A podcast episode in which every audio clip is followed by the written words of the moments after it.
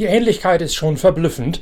Der Cadillac DPI aus dem Team Action Express sieht von der Folierung, also von der Lackierung, beinahe genauso aus wie jener Camaro, in dem Jimmy Johnson in den letzten beiden Jahren im NASCAR Cup gefahren ist. Der US-Amerikaner, achtfacher Gesamtsieger der NASCAR-Serie, also dieser hochlukrativen und spektakulären Tourenwagenmeisterschaft in den USA, wechselt in diesem Jahr in die IndyCar-Serie, bestreitet unter anderem das Indy 500 und er ist an diesem Wochenende Teamkollege Teamkollege von unter anderem Mike Rockenfeller beim 24-Stunden-Rennen von Daytona. Da hat sich eine höchst illustre Gesellschaft zusammengefunden rund um Jimmy Johnson und Rocky Mike Rockenfeller. An der Seite der beiden nämlich auch Simon Pagenaud, Pitwalk-Exklusiv-Kolumnist und nebenbei Indy 500 Gesamtsieger von vor zwei Jahren. Und ebenfalls mit dabei in diesem Cadillac ist der Japaner Kamui Kobayashi in Sachen Einzelrunde in der Qualifikation der schnellste Mann, der jemals bei den 24 Stunden von Le Mans angetreten ist. Sie alle fahren einen ganz neuen Cadillac, neu aufgebaut als zweites Auto. Ergänzt dieser Cadillac das Schwesterfahrzeug von Pipo Derani, Philippe Nasser und Chase Elliott. Das ist die Stammbesatzung, zumindest Nasser und Derani, die die ganze IMSA-Saison für die Mannschaft von Gary Nelson, dem Nesca-Urgestein, bestreiten werden. Rockenfeller, Johnson, Pagenaud und Kobayashi sind als Ergänzung abgestellt worden für die 24 Stunden von Daytona. Und das Ganze hat auch einen logistischen Kniff nötig gemacht, um die Infrastruktur des Einwagenteams Action Express aufzurüsten. Gary Nelson hat als ehemaliger Angestellter von dem NESCA Großaufgebot von Rick Hendrick seine Drähte genau dorthin spielen lassen und nicht nur Chad Naus für dieses eine Wochenende abgeworben. Chad Naus ist der Competition Director bei Hendrick Motorsport für die NESCA. Es gibt auch ein ganzes Rudel von Mechanikern, die hier zum ersten Mal aus dem NESCA-Sport kommen und am Cadillac von Rockefeller und Co. arbeiten, die hat Gary Nelson mit einem kleinen Trick geködert. Ab dem kommenden Jahr, wenn die Next Generation Fahrzeuggattung in der NESCA eingesetzt werden wird, dann sind auch in der NESCA Zentralmuttern auf den Felgen vorgeschrieben, nicht mehr fünf Einzelradmuttern, wie das bis jetzt immer noch der Fall ist. Gary Nelson hat mit unerschütterlicher Argumentation und nicht von der Hand zu weisender Logik argumentiert, die Mechaniker von Rick Hendrick könnten sich doch jetzt schon mal darauf vorbereiten, mit einer einzelnen Zentralmutter zu arbeiten, wenn sie bei den Boxenstopps beim 24 24-Stunden-Rennen von Daytona mit exakt jener Technik konfrontiert würden. Diese Logik hat Rick Hendrick eingesehen und eine ganze Kohorte von seinen Mechanikern abgestellt, um sich vorzubereiten in der Hitze des Gefechts auf den Fahrzeuggenerationswechsel in der NASCAR im vergangenen Jahr.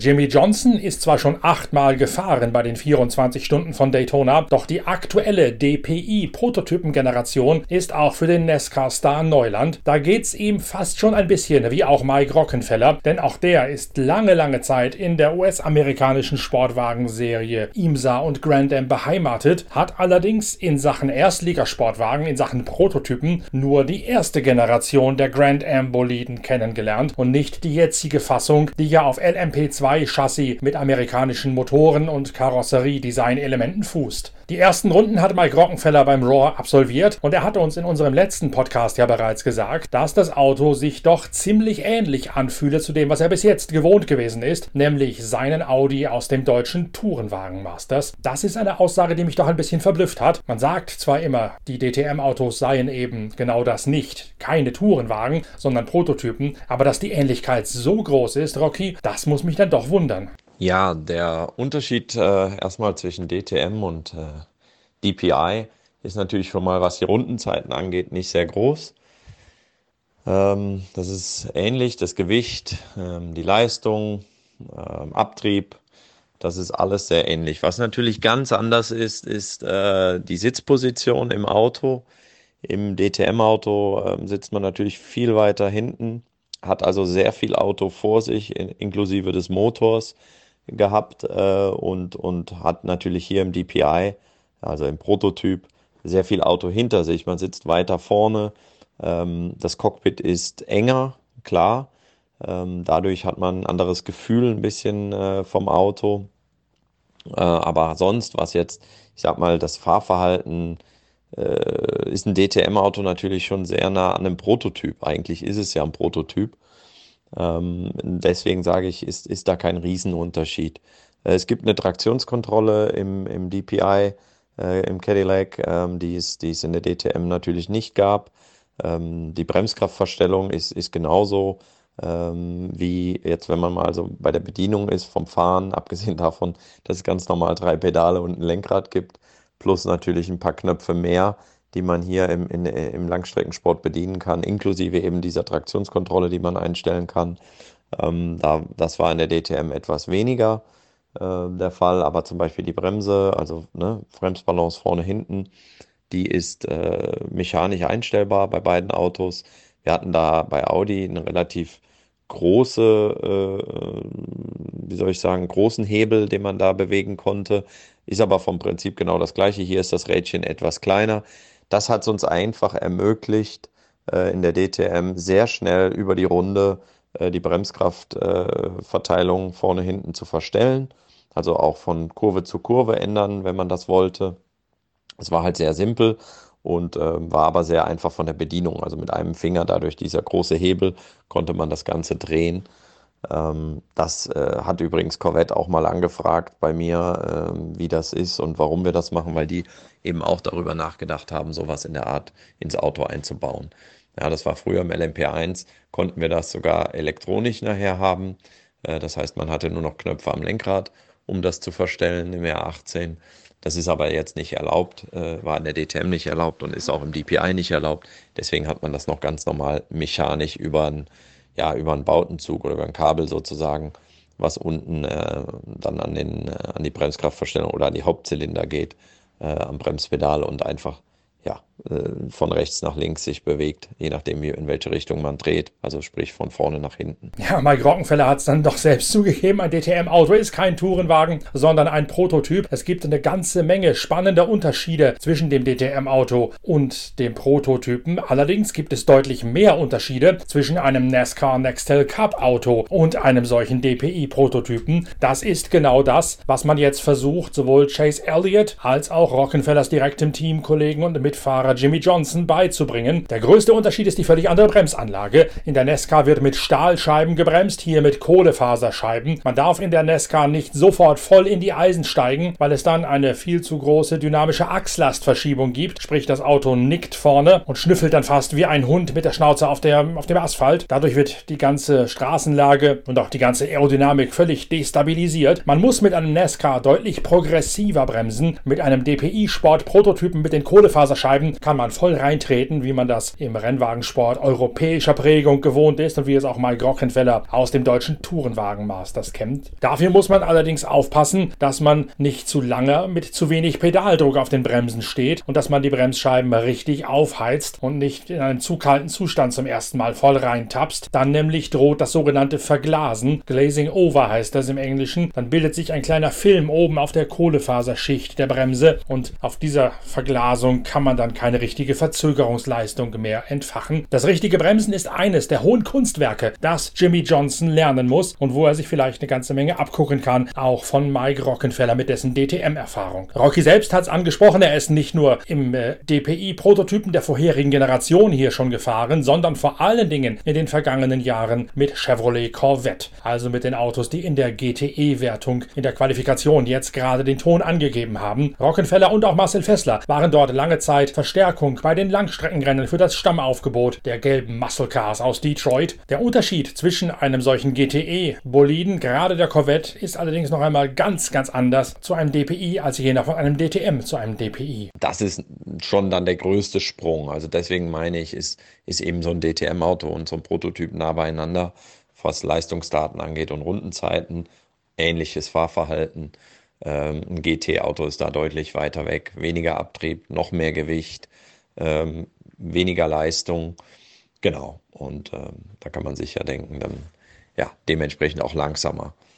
Was nicht bedeutet, dass es irgendwie einfacher zu fahren ist, im Gegenteil da war die Umstellung für mich fast noch schwerer. Beim 24-Stunden-Rennen von Daytona sind dieses Jahr erstmals wieder Zuschauer zugelassen. Im vergangenen Jahr fand das Ganze ja noch vor Corona-Zeiten statt, vor der Seuche. Deswegen konnte ich damals auch noch dahin fliegen. Dieses Jahr nicht. Muss die ganzen Pitcast-Episoden aus der Ferne beschicken. So auch dieses Interview mit Mike Rockenfeller. Die riesige Anlage in Florida wirkt beim 24-Stunden-Rennen immer ein bisschen leer, aber sie ist natürlich gemacht für den Massenandrang beim NASCAR Cup, wo bis zu 300.000 Fans diese riesige Beton Betonschüssel bevölkern. Beim Sportwagenklassiker ist vor allen Dingen das Infield gut besetzt. Dort stehen schon die ganzen Camper und Wohnmobile, so ähnlich wie längs der Nordschleife oder wie längs der 24 Stunden von Le Mans. Die Tribünen gähnen einem da meist leer entgegen. Trotzdem ist das 24-Stunden-Rennen in den vergangenen Jahren auch beim Zuschauerzuspruch immer und immer populärer geworden. Mike Rockenfeller hat die Entwicklung mitgemacht. Bereits in jungen Jahren hat er angefangen, im US-Rennsport Fuß zu fassen. Und obwohl die meisten ihn mittlerweile nur noch mit dem deutschen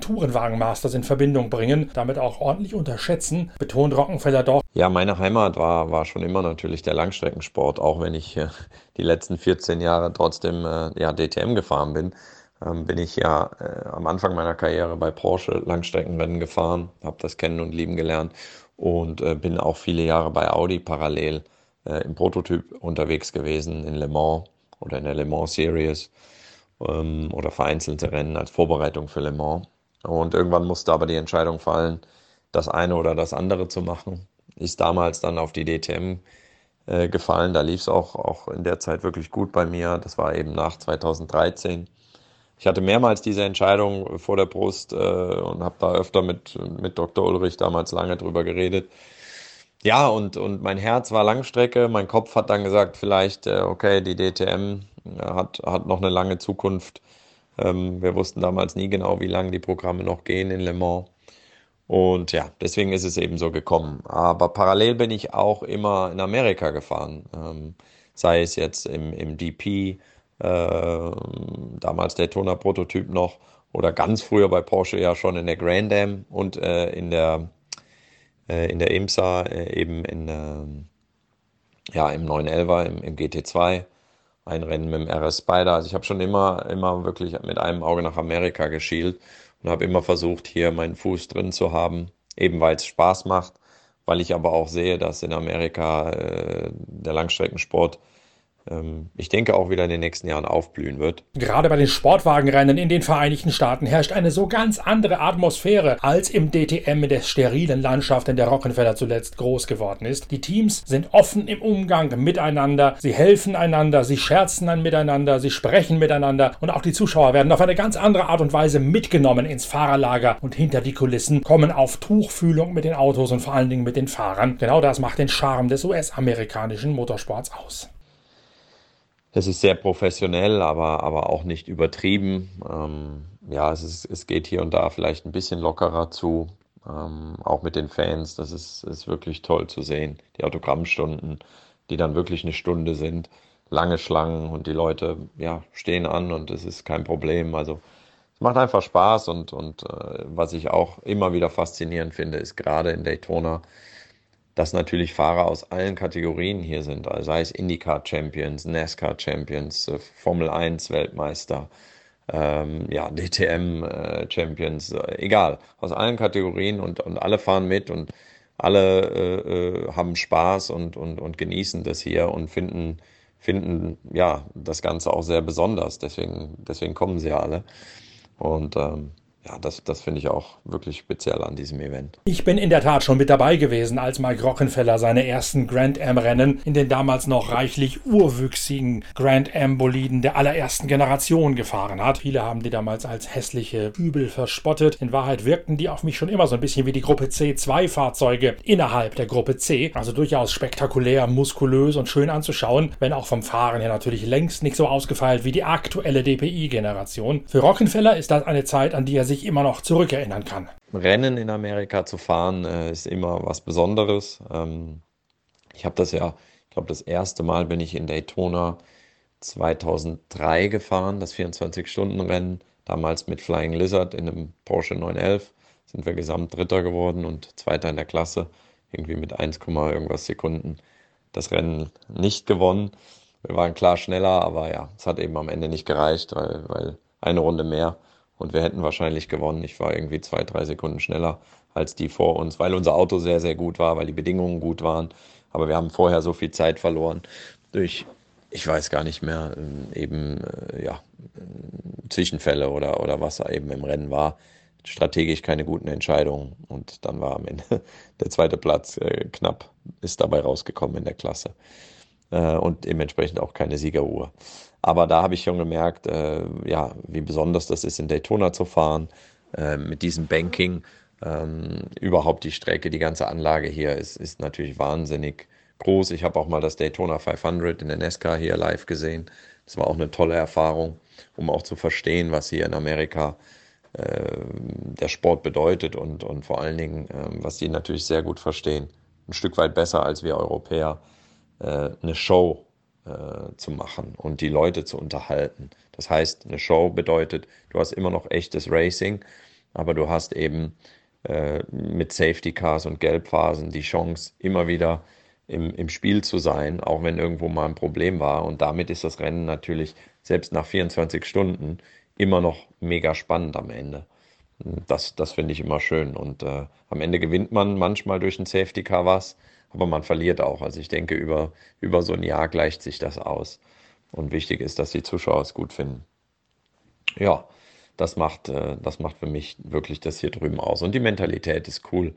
Äh, in den Teams. Ähm. Besonders spannend ist natürlich der Start von Rockenfeller, aber auch beispielsweise von Sven Müller in der LMP2-Klasse oder von Christopher Mies, einem Audi-Pool-Piloten in der LMP2-Klasse, vor dem Hintergrund dessen, dass sowohl Audi als auch Porsche ab dem Jahre 2023 mit neuen Werkseinsätzen in den LMDH-Sport zurückkehren werden. Dann wird die LMDH, also die erste Liga der IMSA-Sportwagen, wieder vereinigt mit den Hypercars, also der neuen ersten Liga der Le Mans-Sportwagen. Sportwagen. Toyota hat gerade sein Hypercar vorgestellt. Das war schon das Thema in einer Pitcast-Ausgabe und auch in der Galerie auf der Internetseite pitwalk.de. Da könnt ihr den Toyota Hypercar-Entwurf schon mal aus allen Perspektiven vorne, hinten, oben, unten betrachten. Da haben wir auf pitwalk.de im Menüpunkt Pit Live, dann dem Untermenüpunkt Bilder des Tages, eine ausgiebige Fotogalerie vom neuen Toyota Hypercar. Ab 2023 werden dann die Hypercars und die LMDH in eine gemeinsame Klasse verschmelzen. Beide sollen sie sie gesamtsiegfähig sein, sowohl in Le Mans als auch bei den 24 Stunden von Daytona und beispielsweise den 12 Stunden von Sebring. Für die deutschen Werksfahrer von Porsche und Audi ist es nun natürlich ganz wichtig, sich in Stellung zu bringen und zu gucken, dass sie einen der begehrten Fahrerplätze im Werksaufgebot der neuen LMDH-Boliden erheischen. Ich hatte ja in einer neuen Folge unserer Videoreihe auf dem YouTube-Channel der Zeitschrift Pitwalk schon exklusiv enthüllt, mit welcher Technik Porsche einsteigen wird in die LMDH, nämlich mit einem V8-Motor auf der Basis des des Serienmotors aus dem Panamera. Da wird dann das Einheitshybridsystem reingehängt, hinten aufs Getriebe ge äh, geschraubt. Audi geht einen anderen Weg. Audi nimmt den nicht mehr zum Einsatz gekommenen 2-Liter-Motor aus dem deutschen Tourenwagen Masters, aus dem Klasse 1 Boliden, aus dem nie etwas werden konnte. Rockenfeller ist einer der Fahrer, die natürlich schon eine Nummer gezogen haben, wie beim Schlachter, um möglicherweise in Einsatz zu kommen im neuen Audi DPI. Aber da gibt es eine ganze Menge Konkurrenten, angefangen natürlich von René Rast, aber auch Nico Müller und der ganzen Kohorte Kohorte der DTM-Werksfahrer. Natürlich ist Rockenfeller einer derjenigen, der absolut zur Spitze gehört, aber je mehr Erfahrung der jetzt noch schnell sammeln kann in solchen DPI-Autos, desto besser ist das für sein Bewerbungsschreiben bei Audi. Ich bin überzeugt, auch das ist einer der Gründe, warum Rockenfeller jetzt hier an diesem Wochenende den Cadillac fahren wird. Und natürlich äh, ist, ist die Nachricht, dass Audi LMDH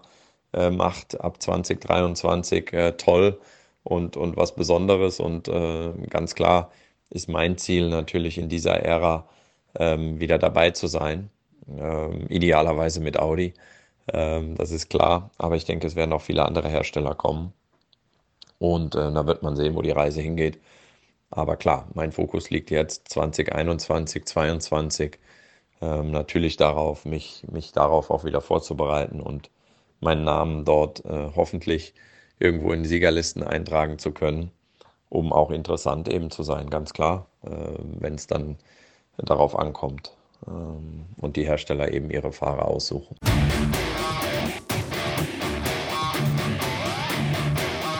Aber nicht nur rund um Mike Rockenfeller, Jimmy Johnson, Simon Pagenaud und Kamui Kobayashi gibt es eine ganze Menge zu erzählen. Auch ein anderer deutschsprachiger, der im vergangenen Podcast eine große Rolle gespielt hat, hat schon viel erlebt in den Tagen vorm Rohr, also vor dem Vortest und Qualifikationsrennen. Renger van der Sande, der 34-jährige Niederländer, der hat nämlich sogar um seinen Start bangen müssen beim 24-Stunden-Rennen, ist bereits kurz nach Weihnachten, also vor drei Wochen, rübergeflogen von Holland in die Vereinigten Staaten, dann in Indianapolis geblieben und dort mit einem Corona-Kranken in Kontakt Kontakt gekommen. Das hat seine Warn-App auf dem Handy nachträglich ausgeworfen. Deswegen hat er sich in Quarantäne im Hotelzimmer begeben, anstatt nach Sebring zu fliegen, wo der erste Test stattgefunden hat mit dem neuen Cadillac, den das Team von Chip Ganassi hier erstmals einsetzt. Nach der ersten Enttäuschung und auch der ersten Befürchtung, sich nun auch Covid-19 eingefangen zu haben, hat Renger van der Sande gemeinsam mit den Ingenieuren von Cadillac und von Chip Ganassis Team eine unorthodoxe Lösung gefunden. Er hat sich nämlich per Funk- und Datenfernübertragung von seinem Hotelzimmer aus zusammengekabelt mit dem fahrenden Auto in Sebring und hat so direkt eingreifen können und Ratschläge erteilen können bei der Abstimmungsarbeit und bei der Nutzung des 5,5 Liter großen Dallara Cadillac. Schließlich kennt Renger van der Sande dieses Auto aus dem FF, denn er hat ja beim Team von Wayne Taylor, dem Südafrikaner, schon mehrfach als Teamkollege, unter anderem von Kobayashi und von Jordan Taylor, die 24 Stunden von Daytona in genau solch einem Cadillac für sich entscheiden können. Wayne Taylor Racing hat ihn vor die Tür gesetzt, etwas überraschend. Zwei Wochen später bereits hat ihn das Team von Chip Ganassi verpflichtet. Aufgrund seiner immensen Erfahrung sollte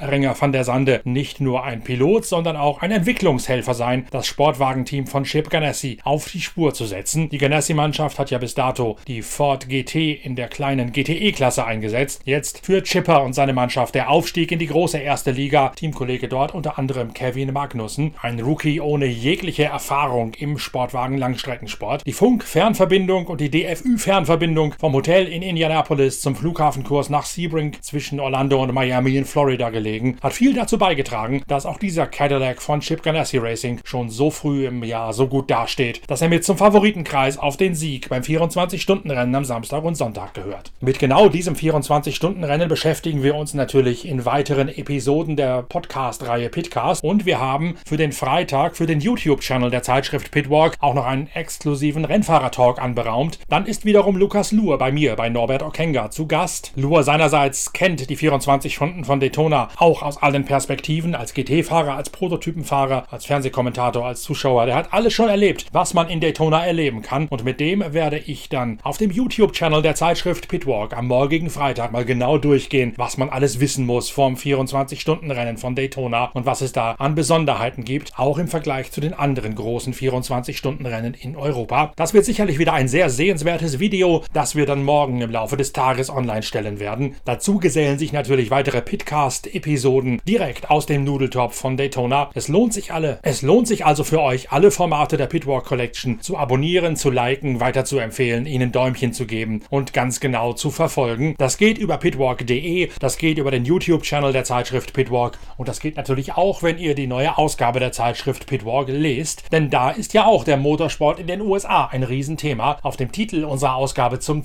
10-jährigen Jubiläum thront nicht zuletzt deswegen ein Acura im Nudeltopf von Daytona. Also, wir hören voneinander morgen, wir sehen uns morgen auf dem YouTube-Channel der Zeitschrift Pitwalk und wir lesen voneinander in der aktuellen Ausgabe. Bis dahin, tschüss, danke fürs Reinklicken, euer Norbert Okenga.